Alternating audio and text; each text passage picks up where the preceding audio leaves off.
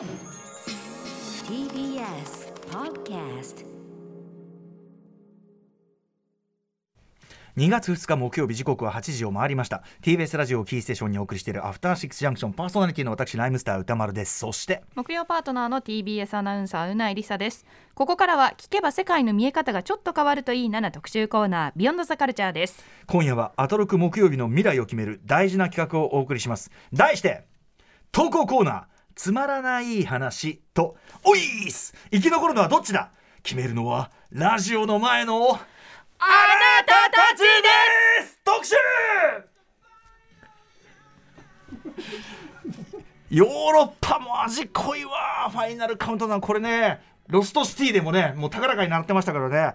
これまでアトロク木曜日ではつまらない話とオイス2つの投稿企画を並行してお送りしてまいりました。どちらも非常に盛り上がった予想以上に盛り上がったと言っていいでしょう。あーしかし盛り上がれば盛り上がるほど勝ってなんとかの尾を締める。すいません。投稿企画のニューフェイスが多数出演した今ねやはりですねこう改めてこう作り直していかなきゃいけないんですね、昨日お送りした新企画も盛り上がりました。もう許してはおけない。私何度も言いましたよね。こちらも大好評でした。それに続き我々木曜日も前に進む時が、皆さんやってきましたよ。そうですね。なんだ？ついに。何のテンションなの？えちょっと寂しいなって。ああ寂しいですか？ええ。どっちかはなくなっちゃうわけですからね。そうですね。えなんか2つやるっていうこと自体甘えだったと思うんですよ、確かに木曜だけそうなんですよね、うん。甘えだよねあんなのね、うん。はっきり言ってね。そんな木曜だけそんな甘ったれたことがさダメですよね、ん。バシッときまあ2つやるのはかあのへ変わんないんですけど。そこはそこは変わんないんです。ですけれどもね。はい。つまらない話と多い質やるということですね、うんどはい。ちらかが今日終わる、でもさこの後に来る新企画もなかなかハードル高いぜ。うん。新番組って大体叩かれんじゃん、うん。そういうやそういうことよ。そうですね。前のが良かった。前のを忘れるくらいやっぱちゃんと長くやるっていうこと大事ですよね。ま、前それな長く前のを忘れるほど面白くするんじゃなくて前のを忘れるほど長くやるのが大事。確かにそうだね。わかりますわかります。俺俺はねあのそれはわかります。あのねいろんな音楽でも何でもいいですよ。勝つ方法長くやる。いつかねあのドイツもドイツも健康面とかで脱落してくる。健康ね勝つ方法長くやる。長くやる。確かにそうはいということで今日はどっちかが終わります、はい。いきましょう、ということで、えーどちらを残すのかどう決めるのか、まあ、我々だけではちょっとね心もとないということでやはりこの番組のね屋台骨と言いましょうかね。この男が背負っております、えー。登場頻度が。構成作家古川光さんです。えーお邪魔します。お番組構成作家ですが今夜はこの決選出過ぎじゃね投票の見届け人の古川光です。それは私が一番持ってますよ。こんな2日連続まあ出てね。ねそうですね。あの便利に使ってすみません本当にね。申し訳ござい。ませんお邪魔しておりますお邪魔いたします。あなたの暮らしにお邪魔いたします。アフターシックスジャンクション古川光です。この後えーお知らせを挟んで実際にこの2つの企画が最終プレゼンテーション、まあ、本当に、まあ、要はこの投稿コーナーを実際にやって2つ投稿コーナーをやって、えーそれにもってあー皆さんに、えー決めていこれただくという。リスナーの皆さんが投稿していただいてそういうことなんです。どっちがおもろいか、そういうことなんです。それを我々プレゼンテーションと呼んでるんですけどもつまりこれからえー一回お知らせを挟んだ後に本当にえーまんまいつもやってる放送のコーナーを2回連続でやりますので、うん。それを聞いた上でこっちに残ってほしいなと思う方に投票していただくということになってます。なるほど。その投票方法なんですけれどもえ番組史上2回目ですかね。ツイッターのアンケート機能というものがありますのでこれを使おうと思っています。前何でしたっけ？前はですね、えーっと高橋義明さんと歌丸さんの選曲対決をしてどっちかが勝った方がみたいなので投票するみたいなことをやっていましたね。そうでしたはい、そうでしたじゃあそれだいぶ前だねぐらい。だいぶ前だと思います。うんはい。ということでですね、えーっとプレゼン両企画のプレゼンテーションが終わったら番組の公式ツイッターにそういった投票アンケートのツイートをアップしますので、えーぜひ番組のえー公式ツイッターこの機会にぜひフォローしていただければと思いま。です。それで投票できるわけですね。そういうことあなたの投票が本当に反映されるわけですね。そうですそうです。そして番組の最後にその結果を発表するということになっております。最後というのはこの8時台のこの特集コーナー終わり来週の告知をし、はい。その後にやるということですね。一番ドンケツというんでしょうかね。ラストのラストでやります。グラミー賞は変われるのかなって言ってましたけどね。あーそうですね。アトロク木曜日は変われるのか。変うん非常に批判を浴びてきたこの、ええ。ね。痛みを伴う改革ですね。い、けるのかということですよね、秘密委員会も解散し、うん。ね、この無駄な時間はやめましょうか。はい。突破していこう。はい。ということで。えーうん。ということではい。これ私の、えーパートになっておりますので私が言いますね。ということで2つの投稿企画生き乗り ということで初の投稿企画生き残りを決めるのは投稿者の皆さんそしてラジオの前のあなたたちです。時刻は8時6分生放送でお送りしていますアフターシックスジャンクション。今夜は投稿企画つまらない話とおいっす。生き残るのはどっちだ？決めるのはラジオの前のあなたたちです。特集をお送りしていきます。はいということで毎週週替わりでお送りしているつまらない話とオイスその生き残りをかけて2つの投稿企画が最終プレゼンテーション。ツイッターでアンケートを取りに人気をとがった方が生き残りということでぜひ皆さんね、えー公式ツイッターの方をフォローしてください。そして投票いただきます。人気のなかった方は本日でさようならというサバイバル企画となっております。というわけで早速両企画の最終プレゼンに行きましょう。先行はこちらの企画です。オイス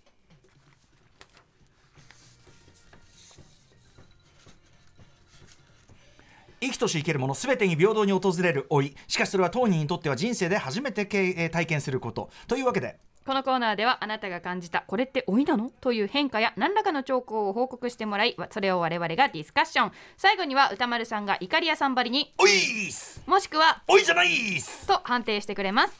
まあ出だしがあれは何しろすごかったですね。やっぱねやっぱと提案者の角くんの、あの T シャツの下に乳首が透けやすくなった。あれは老いでしょうか。これ絶妙でしたね。あれがもう刺さりまうしたね。ん分かる気もするみたいな感じがね良かったですよね。それでは、えー、オイスいってみましょう。早速、えーいきますね。ラジオネーム逆ネジしめぞうさんからいただいたオイス私が思うオイスは人の年が読めなくなることです小中高校の頃はなんとなく知らない人でもこの人は自分より年上もしくは年下と一切差の微妙な雰囲気を感じ取っていたのに今ではえ自分より年下なの？と驚くことがあります。ということなんですけどどうですか？いやさすがに子供の時の1年の成長って、大人のあでかい1からね年とは全く違うので。確かに。4歳と5歳5歳と6歳この辺りの差と45歳と44歳、うん。ザ・タッチですもんねこれはね。そうだよね確かにね、うん。そりゃしょうがない気もしますけど、ね、で何度も言いますが逆に子供は大人の年の読み方知らないからね。うん。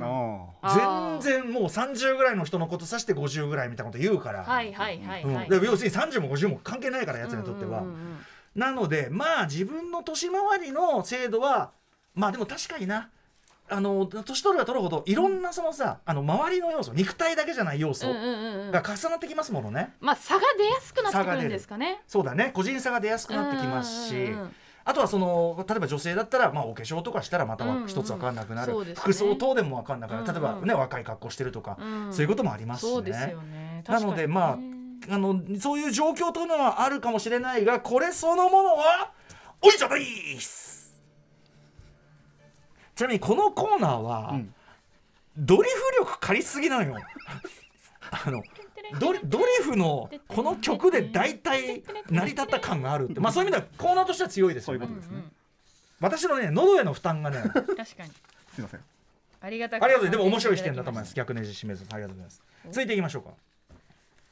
続いてラジオネームむだまるさんからいただいた。おいっす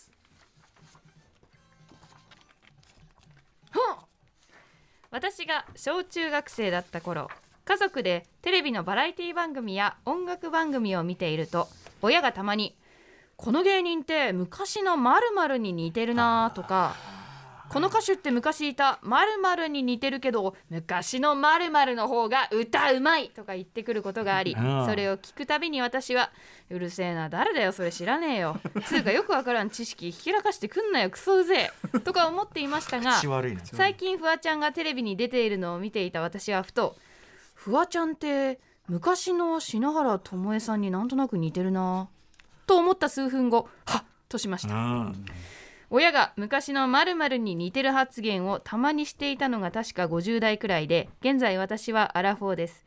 これっておいでしょうか？判定よろしくお願いします。これはおいっす！早い。早い！早い。いやいやあの話広げますけど、がおいっすでしょこれは。完全に。うん。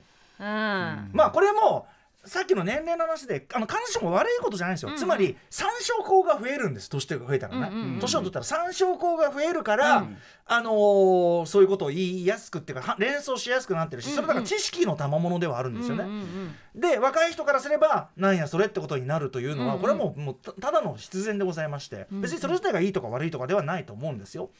まあ、映画だってなんだそうですよね。昔あのやっぱ「スター・ウォーズ」出てきた時にですね、はい。やっぱ、まあ、私の世代は、まあ、小4だったんですけどね、はい。もう大熱狂したわけですけど、うんうんうんやっぱその映画評論家の当時から僕映画評論読むの好きだったんで、うんうん。そうするとやっぱりこれは昔のそのあの肯定的に語ってる人もいるしそうじゃなくてなんとかこんなのはなんとかだみたいな、うんうんうん。そういうこう見切った系のことを言う人もたまにはいて、はい。そうするとやっぱりいやそうかもしんねえけど違うじゃんみたいな、うんうんなんかそういう反発を感じたのすごく覚えてますよね。そうだからあの昔のこれを発展させてこうって言うんだったらいいけどなんかどうせこうなんだからあの昔のあれのがいいんだよみたいなこと言うといや違うじゃんみたいな。それはすごい思ったりしました。あとさ最近あるのさ例えばそのキムタクが人気あるって言うけどあの頃のジュリーはキムタクの何倍のとかさ。なんとかが人気あるって言うからあの頃の長島はあの頃の何倍のみたいなこと言うじゃん、うんうんうん。それもさその何倍ってなんだよそれ。うん。その定量感。うんうんそれちょっと思うんですよあねとやっぱりか過去の方大御所の方名前出されると、ええ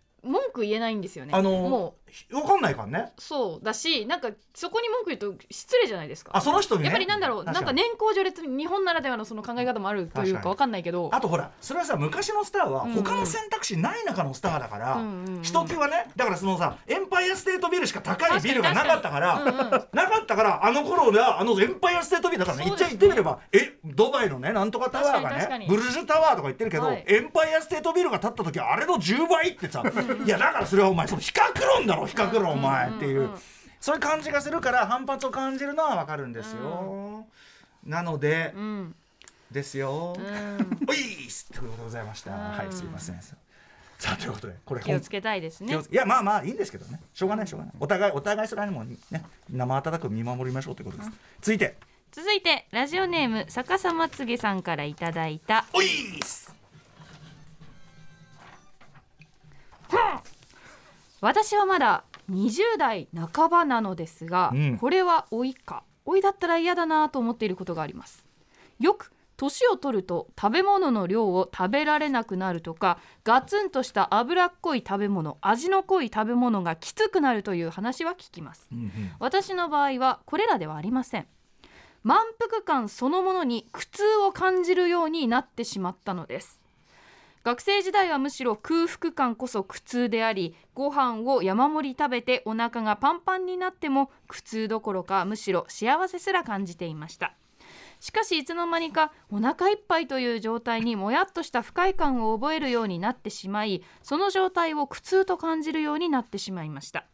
ちなみに決して量を食べられないわけではなくお腹いっぱい食べたからといって胃もたれを起こすこともありません。これは老いなのでしょうか？はいということですけどもあのねあのもりもりとこう放送後もね、うんうん美味しくご飯を食べているうなやさん、い、かがですか？これ共感しております共感。でも私の中で思ったことは、もりもり食べてるそれ自体が、うんもりもり食べるほどのうん。お腹が破裂しそうになるくらい食べるほど美味しいものではないってことに気づいたんですえちょっと待ってください。ちょっと待ってちょちょちょ待ってちょちょえーっと整理しましょう。えーっともりもりえっとですねじゃあバイキング行くとするじゃな。いですか、うん昔はもりもり食べてました要はそのねいっもうお腹いぱい食べっぱいになるくらいその元取ろうじゃないけどね。3回ぐらいおかわりいなわかります。お皿一杯わかりますよ。私もう1回くらいですね今？今今？一皿目でうん。終える。で、まあ、あとコーヒー飲むぐらいになったんですよ、うん。うん。っていうのは、うん。まあ、これ特定の場所言ってないんで許してください、いはい。いっぱいもやっとしたね。もやっとした。いわゆるバイキングうん。一つ一つそれほど美味しいわけじゃないっていうのに気づいたんですよね。確かにね。そのさわかりますよ、あの一般でしょ？一般論、一一般般一般論。論。一般論バイキング。それは美味しいバイキングもあります。あるあるある。美味しいバイキング。でも一般論バイキングはわあこんなにいっぱいあってグラタンもあるカレーもある味噌汁もあるなんともあるやったーなんとかまあオムレツもあるなんてやってるけど、ん。そのオールスター感？オールスター感謝祭感？オールスター感謝祭感に全部見ることによるややらその全部があることによる、そのイエーイ感であって、うんうんうん一個一個取り出したら、うん。そのそんなじゃない、ん。これもね感謝祭にも言えることかも、ん。失礼だね本当にね。どうせどうせ関係ねえからってね、うん。でもそのあれですよ。確かに。だから一個一個例えばグラタンねとか食べてグラタン好きですから私ね、でもうんまっもう でそのさ要はさこここれを食べにわざわざ来るとかそうそうそう。いうものじゃないわけそうなんですよ。だから普通のうまい店ってそういうことじゃない、うん。これがまた来たいまたこれを食べたいから来ようだけど、一個一個は、ん。まあまあ別に、うんうん。しかもなんならさそのさだからおのおののタレントさんすいませんね。あのだから感謝祭と同じで、おのおののタレントさんの本領発揮の日じゃないじゃん、言っちゃえば、うん。感謝祭って、ね。ただそこにいるだけだし、ん。クイズとかまあやったりするだけだから、まあ、お茶濁してるっていうかある意味ね、だからまあこうまあまあまあまあグラタンだからこのぐらいは グラタンだからこのぐらいだですよねみたいな、うん。でも本当はグラタンってもっといけるよね みたいな。そんな状態ではありますよね。そうなんですよね。でそれほどのもので満腹っていうちょっと負荷のかかることをしたくないってことに気づいたんですよ。バイキング行かなきゃいいんじゃんあまあなんかなんて言うんだろう。あのついてる時とかもあるじゃないあですか。まあまあまあ確かに確かに確かに。だからそういう時はもう私全然腹6ぐらいで終えます。大人、ん。大人だね。その後の行動に影響するって思っちゃうから。俺やっぱいまだにあのいちょっと大人になったと思ったのは、うん。だからそのむさそのい出だしから積んでっちゃって、んうん出だしからおこんなのが出だしから積んじゃって結構クライマックスに行くまでにもううんうんうん。うん入んないくなっちゃってるみたいな。あーはいはいはいはいはい。で今は俺はもうそこはもうさ大人になったからさうんうん。って言って周りに豪語して、俺はまず一周すんねっつって。わかるわかるままず何があるかそうまずまず一周する、で大人のたしなみ。そうだね。でやっぱこの辺とこの辺とこの辺だよねなんてやってやってたって思ってたけど、うないさんのがやっぱ上だったね。つまり一周で俺は結構やっぱね何周もすることをか想定しちゃってるから。あでも私もまず見てどれを取るかっていううん。大人なたしなみしてんな自分っていう自覚はありますよ、うんうんうん。でなおかつ量も抑えてるから、ね。もう真の大人真大人だよね、でもめちゃんこもう人生で初めて食べたこんな美味しいものみたいなだったら私満腹にすると思います。だからあのさ特定の美味しいものがあればそれを何度もいけるっていうのはぼあのいいとこじゃない、俺うん。オレンジジュースバカかってぐらい飲んだことあるよ。え美味しすぎて？あのね、美あ味しい美味しいそうそうそう。美味しいのと美味しいのとそう美味しいのとこん。なね贅沢な果汁。果汁。こんなジュース。こんな街でね。そん。な店とかで飲もうとしたら。結構高いよ。と 一個数百円とかしてるぜ。みたいなのがあるから。あ私それ一番するかもバイキング。でフレッシュなあの生搾りオレンジとかあったらもう何倍もそう一番高いかもしれない。とかとかあのシェフがまあそのバイキングやったらシェフが目の前でやってくれるタイプのオムレツ。オムレツはねああいうのは2週でしょ？でしょ？うんうんうん。ああいうのは2周するか。でもああいうのはバイキングでしか食えないから。ですね。やっぱそのだからさっき言ったそのそのお店でしかなんとかっていうところでテンション上がるけど、だからオールスター感謝祭の中でももうひときわ、ねうん。あの頑張ってくれる人、んうんうん。あのあ下回るのが早い人みたいな、うんうんうんそういう感じですよ。だからガブガブ。ガブガブ。ガブガブいっちゃう。いやーそうなんだ。やるねやっぱね。あということでなんだっけ？逆さまつげさん。これはだ老いというよりは俺思うにあの満腹って別によくねえなってことに気づいたっていうことだと思う。うんうん。要するにあのそうですね。子供の時はお腹空いたしか知らないかってやってるうちに、えこんなに食うのって不愉快じゃないっていう感じが、うんうん。気づくな後からね、うんうん。だから俺その気づきなんだと思うんですよ、うんはい。なので逆さまつげさんこちらはですね老いではなくて気づき成長。成長。成長成長。成長って名前今までありましたけどねさあバンバンいかないとね。何分までいけんだっけこれ。25分ぐらいまで。さあじゃあ行きましょう。ラジオネーム南向きの鳩さんです。おいーっす。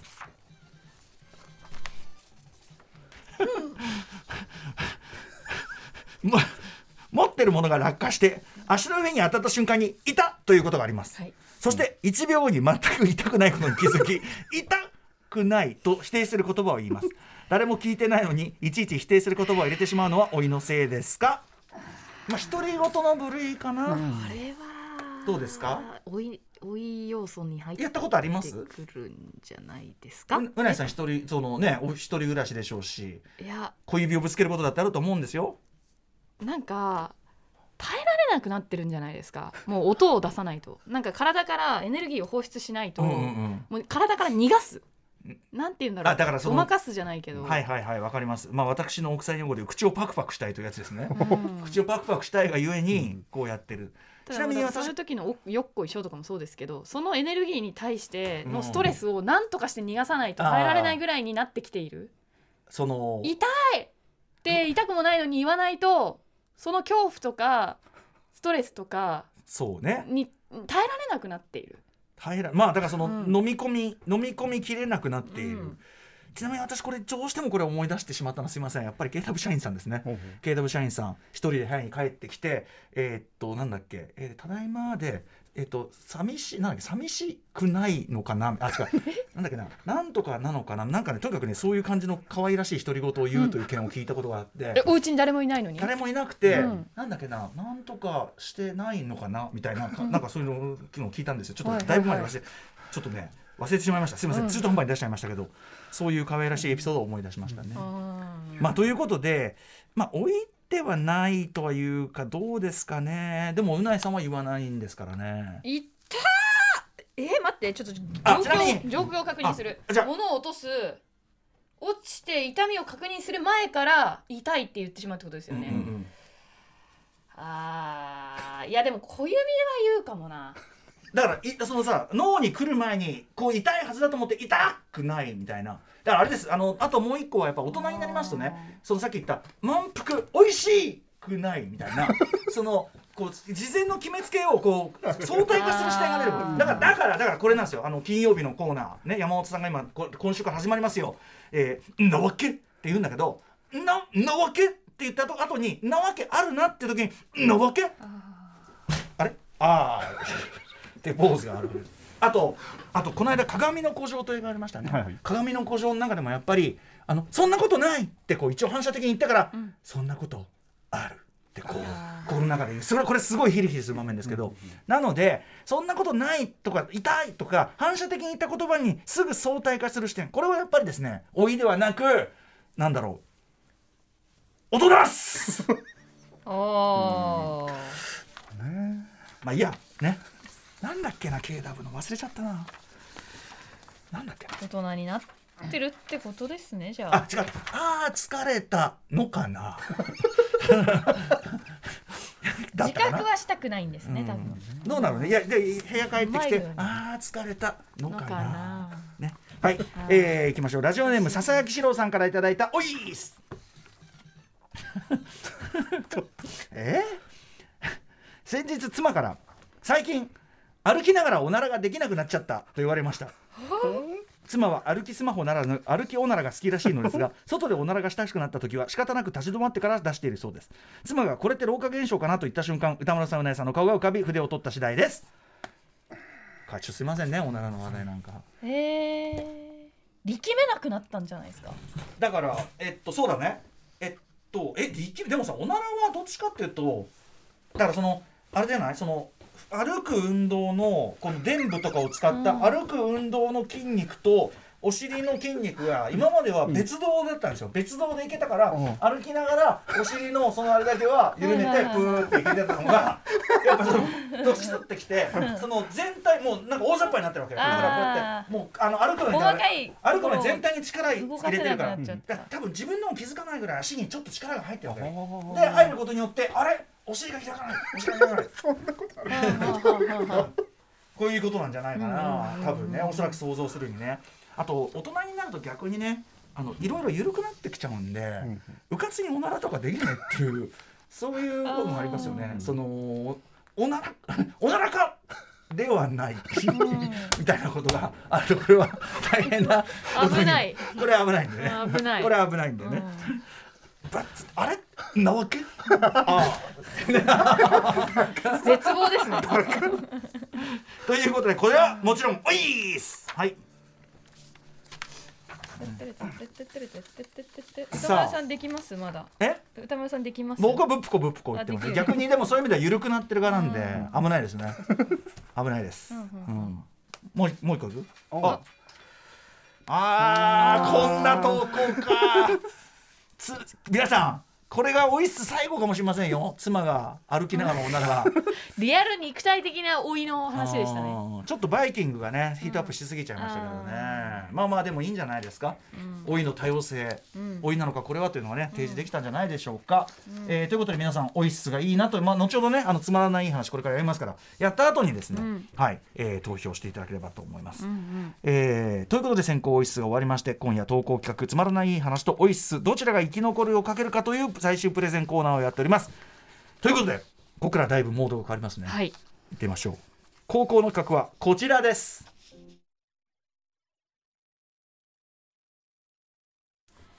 これから私たちがするのはつまらない話？いいえ。それなら単なるいい話？いいえ。私たちがするのはこんな話。そう。つまらない話私の話はつまらない。だけどちょっぴりいい話かもね。そんな針の穴を通すような実験的投稿コーナー。それがつまらない話です。はい、はい。これね発案者、はい、古川さんですよ、ね。このねコーナーのここのね BG が秀逸だと思うんだよね、そうですね。あのどっちに向かってるか分かんない感じっていうか。何のための曲なんだろうって気がしますよね。何を醸してる曲か分かんないのよ、ええ演奏してる人はどんな気持ちでこの旋律を吹いてるのだろう。そうそこが絶妙ですよね、ええ。これすごくいいと思うんです、はい。古川さんね提案者として、はい。ただ、そうです。なかなか着地が見えないコーナーとしてね、はい、着地が見えなくてもいいだろうということで始めたら本当に見えないまま進むとは思わなかったという投稿コーナーですね。ねえ。ええ。やればやるほどなんかちょっとよくわかんないな。そうですね。だからこんなものはすぐ投稿が来なくなって自然になくなっていくだろうあとそうそうそうそう。はい思っていましたよ。普通はさ、はい。そうですよ。着地も見えない、はい。大して盛り上がりもし盛り上ないがりもしない。はい。はっきり言います。盛り上がりませんよ。どどころか、はいメールを送ってきた人に対して我々が、はいはいもう反射的に、はいい、ろんな失礼なことを言ってしまう厳しいことを言いますねよくこんなの送ってきたな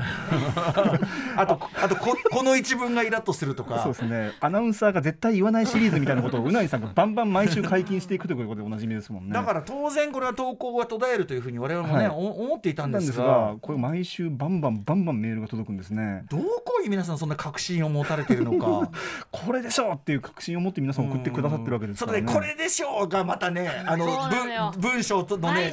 お週を追うごとにニヤリがね見えてくるんですどっちとも地獄みたいなコーナーなんですね。これはね本当にね。にやり。にやり。にやり。ねえ。さあでもちょっと今日もどういうふうになるかは全くわからないのでね。そうですね。はいスリリングさという意味ではやっぱありますよこれは、はい。じゃあ行ってみましょうか。はい、これじゃあうないさん読んでください。こんなつまらない話からいきましょう。ラジオネームアッシュラママさんからいただいたつまらない話小学校2年生の娘のことわざの本を何気なく見ていた時ゾッとすることがありました。私は今まで命あってのものだね。ということわざを命あってのものだねとそういうものだよねと優しく語りかけてくれているのだと勘違いしていたことに気づいたのです勘違いしたまま生きていたことが怖い。でもこんなくだらない勘違いしていても人間それなりに生きていけるんだなとも思いました。はい。これはでもさ、うん。まあそのよくある、まあ、このこの件はそうじゃなくても、うん。人間誰かしら何かしらの件にはこれ当てはまりますよね。そうですね。うんはい。全然違う風に覚えていたみたいな、はい全くなんなら逆の意味で覚えていた。だってさ「もものだね」っていうワードがさ、うん。ここしか出てこねえもん。ものだねってさ命命あってのの後にしか絶対出てこなくない？ものだね。ものだねって何？ものだね。え私もこれなんなら命あってのものだね。思ってた？アシュラママさんだ側。と思う。いや違いますよだから。えものものだねなんですよ。こいや私が聞いたそう思ってた。記憶のニュアンスはでもひょっとしたら例えば命うないさんの親御さんまで勘違いしてる可能性ありますから。その理解でまそれ命あたってのものだよね。とか言うじゃないですか。ものだよねだったら。命あってのものだよねって変な言葉だけど まあそれならギリになるけど。命あってのものだね。いやうん こっちうんじゃねだと思う私、なんか勘違いしててもそのミスに気づきにくいタイプのやつなんでしょうね。あのねはっきり言ってそんなのいちいち例えばね、うん。いや本当に命だってね要するに命あってのものだねとも言うしとかさ、うん。命あってのものだねそのその要するにその名詞としてさ、体現止めとして、名詞名詞から続く流れじゃなきゃいけないのに、ん。命あってのものだねで止まったら、うん。あってこいつって思うかもしれないけど、うん。そのいちいちそんなことさ会話を止めてまではね言わないじゃないですか。しませんからね。えだしかもそこまで意味変わります？いやだからそこがまあそこがだから微妙なところで、うん。本当に全然違ければあれだけど、うん。ちょっと意味通っちゃうからそうそう。物種の、えー意味はですね物事の元になるもの物種とも言うんですってよ。だから要するに命あるからまあ要はあれですよ。命があるからうん。いろんなことができて。ができて、いいよね。うんうんいろんな命があるからいろんないろんなものにつながる、うん。いね、うん。ものだね。余計ややこしくまたしたな。うーん。ものだねがとにかくここしか出てこないからさ。言われてみれば本当マジでにそうだ。マジでそこは本当分かりづらいですよね。ね。ものだねってなんかね、うん。なんかそういう命あってのものだねみたいなそういう、うん。なんかこうおつまみとかあってもいいですよね。居酒屋種みたいな。居酒屋さんまあ。柿の種からの連想であるというだけのことですね。う。ん。なんかでもすぐ例出てこないけどこういうのありますよね。あるある。勘違いして。全然ある。うんすぐ例なんか出なくていいよ全う然。ん。これすぐ出ないからこういうのなんです。あこの感じつまらないな。要するにそのさちゃんと上げて説明しだすはいとこれは面白いな。それができないけどうん。口に出しちゃう。で共感できないとこれはつまらないけど、うん。でも共感はできるけどはい具体的には出せない、中心がないみたいなね。なぜならそういうものだからこれつまらないかもしれません。そうですね。うん。恐ろしいなつまらないという概念は。うん。もう一ついきましょうか。ものだ。ね。ものだね。ものだね。ものだね。命あってのものだね。もうおかしいけどね。さあということで、はい、続いてラジオネーム NSTRD さんからいただいたつまらない話。歌丸さんうないさんこんばんは。こんばんは。こいつもありがとうございます。カレーライスを食べるときカレーとライスの配分って難しいですよねライスがなくなりカレーが余ってしまうと味が濃すぎるなぁと感じますがさらに問題はカレーがなくなりライスが余ってしまった時のこと。そんな状況に解決方法を思いつきました。福神漬けで食べるのです。普段は脇役の福神漬けもこれで主要な役柄になりライスに味がつくではありませんか。皆さんはカレーライスを食べていてどちらかが余った時どうしますか？それでは。これ普通歌だろ。いやこれ違いますよ歌丸さん。え？え違うの？違うの？こんな当たり前のことをあ送ってきてるかこんなら当たり前のこと。今もうすごいよなんか髪を。そ訴状とか訴状とかをこうやって出すよ握うなりつぶすかの勢いで今髪を。NSTRD さん、ん。この後もう一回メッセージ欲しいぐらい。これ多分本性ははい。これだろっていうのが分かって送ってきてます。ああこれやっぱドヤが入ってるってことですか？入ってる。うん福神ちなみ福神漬けか。にそのうんこれに関して直接的に答えるならばですね、はいはい。いやいやいやいやあの最初に一通り混ぜるしっていう感じです僕は。カレーカレー。ー。でもなんか混ぜる？はいカレー。まあライスカレーみたいなだでも全体にうん。置く、あー。わかります？そのライスカレーであっても、はいはい。全体にルーをご飯のその分布のはいはいはい。とこにまず置く、なるほどなるほど。ただその場合ご飯の厚みが想定以上にあった場合どうします？その表面をカレーで縦に縦に縦にそのしみるクレパスを作ってうんクレパスを作ってカレーをとろけさせる。福神漬けも、はい。えっとままあまんべんなくっていうかその、うん。ここに福神漬け的なうん。アクセントが欲しいなと思われるポイントに置く、ほうほうほうほう。設置していくと。設置していく、でもうバーンダーンダーン。すごいば C4 爆弾みたいな感じに置いていくんですね福神漬けをうね。ん。まあでもまあ今気づいたきれごまかす。これ絶対気づいてました。ゴニョゴニョゴーゴーいやじゃあちょっとうなぎさんも一応これに関してストレートに答えてくださいよ。え？どうしてますか？どうしてますか？あ私はあのそもそもライスが余っても嬉しいんですよ。あライスのみで。そもそもその時点でカレーでだいぶ下に味付いてるじゃないですか。下 下に味がついてる？もうなんか口の中にカレーの味すごい残ってるじゃあとないですか。さ カレーのさそのいた場所？カレーのいた場所にご飯を置くだけでさあそうそうそうそう。結構ね。そう。あなんかでカレーの99対1ぐらいでつくじゃないですか、でで結構掃除になるもんね。それで OK、私ライス大好きなので。チャーハンぐらいの感じになるもん。うん。そうそうそうそう。それでオッケー。それで OK ででもみんなそうしてるっしょそれ。うん。まあ全然気にならない。別にどっちが余る。で私ルーが残る方が嫌ですね。逆逆にルーだけで行きたくない。まあそりゃそうかな。だから全然逆むしろ。ルーが余余りそうになっちゃったらどうすんの？ルーが余りそうになったらさすがにきついけど具がなきゃいきついな。やでもそのやっぱすごくその要するにあの汁気多めのカレーとしてうんご飯をぐっとそっちに寄せてうん。でそのご飯に汁気をこう吸わせながらあなるいほど。くっていうことじゃないの？あだからそうならないようにもうしなきゃいけないってことですよね。うん。どちらかがなくそのルーだけが残こんなことに着々と時間を使ってていいのだろうか。うん。はいありがとうございました。NSTRCD さんでした。さあバンバンいきましょうね。はいよ。さあ、えー、いきましょう。えー、春巻き丼さんからいただいたつまらない話。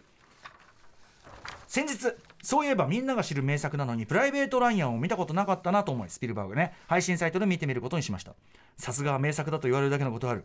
見たことがあるようなシーンがたくさんあるな。きっとこれをオマージュした後世の作品を見ているからそう感じるのだろうなと思いながら 最後まで視聴しそのように感じたのを実家の母に電話で伝えたところ映画館で一緒に見に行ったでしょ？と言われました。見ていたと。見ていた。見ていたシリーズ。あの見ていたシリーズはたまにありますけどね、はい。こうやって途中まで見て「ん。ん?」っつって「これこれ俺見たな」あるあるああるりますよね。ある。うんなんかしかもその後の展開も言えるんですよね。それ見てるからそうそうそう。見てるからでしょ。これ多分この後さびっくりした顔で言わないですよ。見てるからですから。見て見るってそういうことだよ。そうあるわ。だからそれでん？だからそのこの後の展開がなんなんかあれこの後こうなるよねって分かってくるから分かるんですよね。自分が本当にクリエイター気質なんだなみたいな。なんか脚本家みたいな。ち違うし。展開が読める見てるからだし。でもね俺ちょっとこれ気持ち分かるのは、プライベート・ライアンとかはあまりにも作品としてアイコン化しすぎてるので、はいはいはい。なんかその後から何かで見たのかうん。オマージュ作品を見たのかそのものを見たのかがちょっとうん。うんうんあの革新的な作品ゆえにうん。あの分かりづらくなるという面はあるやもしれません。その見た年齢とかにもよると思うんですがなのでちょっと気持ちわかるなという感じでございます。はい。普通歌だなこれ。普通歌に普通続いて歌ってなんだろうって感じになってラジオネームフレッシュレスバーガーさんからいただいたつまらない話です。フレッシュです嫌な名前歌丸さうないさんこんばんは。こんばんは。私はたまに両親と近所の和食ファミレスに行きます。80代の父親はうどんが好物で今の季節だと味噌煮込みうどんを注文します。その時に必ず味噌味噌2個2個みこみこ味噌味噌うどん一つくださいと言って店員を困惑させます。家族としては非常に恥ずかしいのですがこれが関西弁で言うちょけるもしくは1ビルというものです。ところで他はともかく2層2層とは何でしょうか？これはこれは何なんだよ。全部の要素が分かんないあのさあのさほそのなんていうの？オーダーするときにいつもちょけるわけじゃないのね、この味噌煮込みうどんの時だけはい。持ちネタとして出てくるってこと、味噌煮込みうどんときたらこれ言っとかなきゃいけないでしょ今年は。味噌味噌ニコニコミコミコ味噌味噌ううどん。どん。ください80歳のえお2層父さん2層ってなんお父すかもはや。みこ。2層って何？煮込み煮込煮み込み。ちょっと後半よくわかんないね。わかんないですね。みこみこ。みこみあなんだこれ。味噌味噌。えでもさひょっとしたらですけど、うん。知らないけど、ん。このお父様の、お父様の生きた時代の、うん。まあなんかのコマーシャルとかなんかの流行り言葉もしくはそのところの小学生のなんとかでそのだからほらあのイ インドの山奥でっぱの早だめな葉っぱああいう葉っぱ踏み踏みとかそういうそうそう葉っぱなんか踏み踏みとかよ恐れなんだイリアのイリアのなんとかキさボジみたいな。うんとかあとなんだその、えっと、うん。当たり前だのクワッカーとか、とか。まあ、不可解な言葉のな連なりはそういうのが得てして元にあったりし俺が。さいまだに放送上で眼鏡曇っちゃった後に あのそこで眼鏡クリーンビをね。眼鏡すっきり曇りなし通りすっかり食うものなしまでどうしても言っちゃう。一冬に二回は言います、そうだから俺はっきり言ってこの人のこと笑えない。全然。そうかも、うん。ありますかそういうの？うないさん。心の中で言うようにはしてますよ。あの節度というものですね、ええ。うんえ何を言ってんの？じゃあ、えー、だからそういうの急に言われてもピンとこないんですけどでも。絶対にそういうのはあるんですよ。あるよね、うん。特にコマーシャルですよねやっぱ。そうだね。耳についてるから。うん。スコーンねつったらやっぱスコーンスコーンってさ来ちゃったりとかさ。あれそれこそ私全然そのサッカー選手の名前知らないのに、うん。ドイツの日本代表の昔のベッケンバウアーか、うんうん。あれとか全然知らないのに、ええ。なんか脈々と受け継がれてるから、な何何受け付けられてるその件はベッケンバウアーそういうことね。その件はベッケンバウアー、全然ベッケンバウアー選手の現役も知らなければ。そりゃそうだね。誰最近やっとねサッカーの選手って知ったのに確かに確かに、はいはいそのそのドイツ戦があってその話ええ。に振り返った時にね、え。え？だから確かに。全然知らないのにあだから受け継がでその件は。当たり前田のクラッカーだって私わかんないですいやもちろん俺だって違うよ。だからみ受け継がれてるじゃないですか。テナモン屋さんのおばさんが見てるわけねえよな。うん。受け継があのれちゃう。サミーサミー・デイビス・ジュニアだねみたいなその。サミー・デイビス・ジュニア。もうかもうなんかセワンセットみたいな感じになっちゃってそういうこと言われると私また受け継がれちゃう。あよよっこいしょよっこい横井さんそういう風に使っちゃダメよマジで。でもね。小一ですよ。いやだからそういうものなのかもしれないお父さんにとっては。にしちゃ聞いたことなさすぎませんかこの味噌味噌ニコニコニコニコでもでもそニコニコの関西の方ではやってた何かとかさかもしんないよそうですね、うんそうだと思いますだからこういうのはやめましょう。そうなの。家族やめや,、うんまあ、でもややめましょうじゃなくてお父さんにとってはやっぱりそのなんていうかなお当父さんが生きたり前だと思ってるってあことあとねそのお父さんがここで今言ってなければひょっとしたらねこのみそみそニコニコミコミコニソニソうどんが そのこの伝統が今途切れようとしてるかもしれない。ここなるほどそうだからその 当たり前だとかねうんベッケンバワーのようにそのバトンが渡せるかどうかの瀬戸際かもしれないんですよ。語り語り部だじゃんもう。そうですよそうですよ。あの交渉交渉伝統伝統だ、うんみたいなことよ。だからそれはぜひもうお父さんも例のだからお父さんもそのつもりだったもんね例のやつ行くかみたいな。みんなわみんな待ってるだろ？お待ちかね。子や孫たちに伝えていかなくては。みそみそニコニコミコミコみそみそとでもさこれこれがスムースに出てくるんだからさ。そうですようねんやっぱり滑舌いいみそみそニコななんかでもお父さんにちょっと聞いてみてちょっと一応。あれは何って。オリオリジナルだったらそれはそれでね。そうですね。あの、うん。なわけ？オリジナルの可能性がある。なわけ？お父さんきょとんとされるでしょうね。はい。ではだんだん普通歌コーナーの様子を呈してきました。こんなメールもどうですそうだじゃないよ本当これ。いきますよ、えーラジオネームオリビア・ヨートン・ジョーさんオリビア・ヨートン・ジョーさんからいただいたつまらない話中学2年生の秋授業中に小さな手紙が回ってきました。中学のことありますかね？そのね。前の席に座る小池から無言で渡された手紙。聞くと差出人の名前はありませんでしたが女子の字で「土曜日空いてる?」と書かれていました、うん、開くと書いてある。えー私は、えー学力も体力も見た目も自,、えー自他ともに認める三軍選手。学生生ん？学生生徒であるうちに可愛い女子の字でのお誘いの手紙をもらうなんて未来日記が書かれていませんでした、心が打ち震える私。丁寧に丁寧に OK 佐々木。と名字も添えて書いて。数分前までは同じ三軍の釜の飯を食べていた小池に渡しました。同じ三軍の釜の飯。そして三軍の小池も手紙を前に送りしばらくすると前の方に座っていたクラスのリーダー的存在で男子の憧れであった女子の永山さんが これひどいよ。永山さんがやおら立ち上がって言いました「おい佐々木お前じゃねえよ。邪魔すんな。後ろに回せよ」授業中なのに。授業中なのに。大声を出す中山さん。おお前バカか。と悲しい目をする。小池。それでも状況が把握しきれない。私把握しきれない私。中山さんが先生にたしめられたしなめられている時にチャイムが鳴り授業は何事もなかったように終わりました。しかしそれは私の中学時代は三軍生活が確定することを知らしめる。合図のチャイムでもありました。文章がいいね。中山さんに出した返事は学年の一軍に回し読まれそれまであだ名らしいあだ名がなかった。私に OK 佐々木という素晴らしい二つ名がつきました。ひこれはちょっとねご愁傷様ですけどね。ね。授業中にねそんな手紙回すなんてのは多分ねやられましたか？ありました、うん。でもこれは明確うにん送り先がちゃんとあそそこういうミス起きたことないです。やっぱ送り先は書いてあるもんですか？書いてある書いてなくても、うんうん。そのクラスメートの関係性とかで、まあ、自分に来るわけないよなって大体でもさそのさ、ちょっと今バンときましたけど、ん。大体ここの状況でね、うん。その中山さんもね、うん。中山さんもも含めたそのはい手紙送り師で、うんうん。そのおめえ後ろに回せよって言ってるやつ、うんうん俺は郵便屋か。確かにね。なんでお前の、お本当ですね。前のことづてを当然のように回すと思ったよポストマン。授業中だしね。ケビン・コスナあんな映画だったっけ？ーケビン・コストナーというふうにね。いうふうに発音するらしいよ、あそうですね。正しくね、ううんんケビン・コストナーか俺が 今のつまらない話です歌丸 さん。いい感じです。不愉快なやめてください。いい感じです本当に不愉快リアルですかねやめてください。でもさ本当にそうじゃない？失礼じゃない？失礼ですね確かに。ああそうかも。ああそうですね。だからこの列のうん。例えばその中山さんとそれなりに別にあの仲良しじゃなくても、うん。まあなんていうのかなそれなりに関係性がある感じであれば別にやぶさかではないけども、やっぱりその「おい佐々木」なんつって、ね。その三軍ね。さん急に通路扱いでしょ。そのあなたの上はスルーするからこの手紙をつつかなく回してくださいっていうお前ごときに私が手紙など出すはずないだろうと。私がってかお前かもしらねえんだよそんなもんは。そうですね。うん。んまあただその女子の字ってなんだよって話だし 佐々木は佐々木でね、ん。ちょっとうかつはうかつですよね OK これはね。OK 佐々木ちょっとな。佐々木舞い上がったな。その瞬間に全てを肯定的に受け取っちゃったんだよな、その時。なそうだよな。その後ろの後ろにいるまるまるくんに送らなきゃいけなかったのにな。そう。そうだからまあ郵便手段としても危うい手段だったんですね送るのはねそもそもいや本当だよ。プライバシーもクソもないそういぜだって。うことですよ。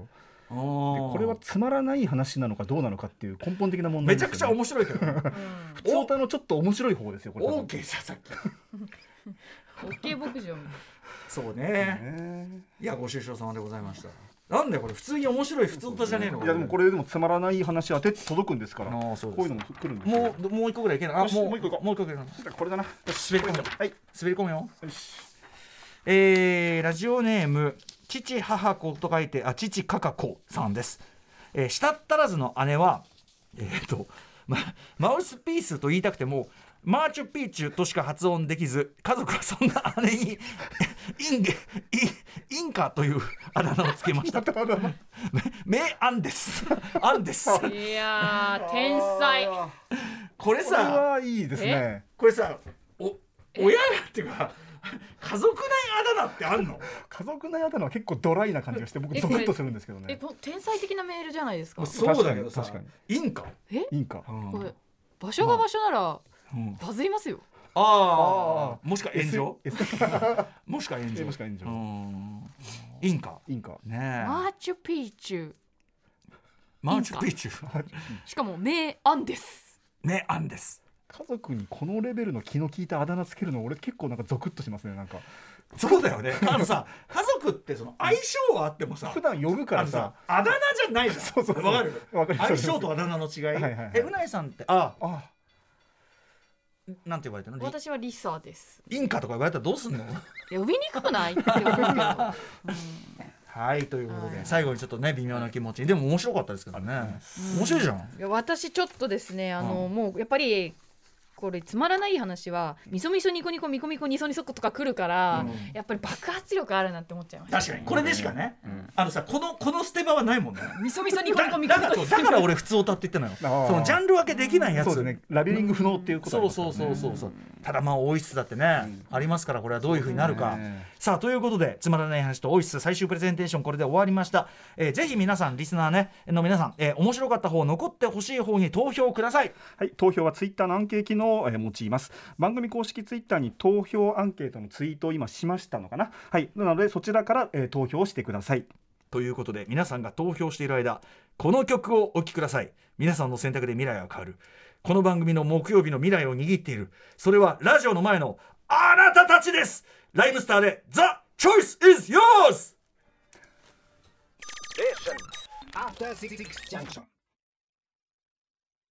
私どもライムスターが非常に真剣な思いをつく込めて作りました「ザ・チョイス・イズ・ヨーズ」無駄打ちさせていただきましたいや無駄打ちじゃないですね皆さんも真剣に選んでいただいているはずですつまらない話とオイス一体どちらが生き残るのかツイッターでの投票まだまだ受け付けておりますえ公式ツイッターの方フォローしていただくと投票ができますのでぜひぜひ57分まで締め切りということになりますのでどちらが生き残るのか投票結果は番組の最後の最後に発表します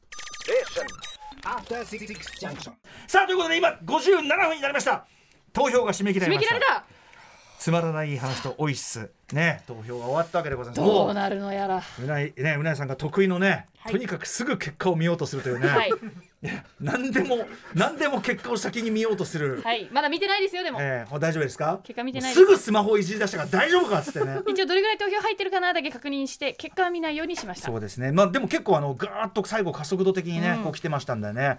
今そろそろ結果が出たりしてる頃なんですかね。スタジオに紙が。紙が入ってきましたね一応ね58分に発表しろなんていうことを言われてるんでね、えーつまらない話とオイス一体どういう結果になったのか、まあ、本日もねあのメールの内容なんかも非常に影響してると思いますんで。いやー終わるのかでも寂しいな。どっちかさようならですからね、まあ、いつか終わりがあれば。まあでもあの次のコーナーがクソつまんなければすぐ復活しますから。あー確かに確かに。そういうことがありますから。はいはい。さあということで 結果発表見届け人の古川光さん。はい。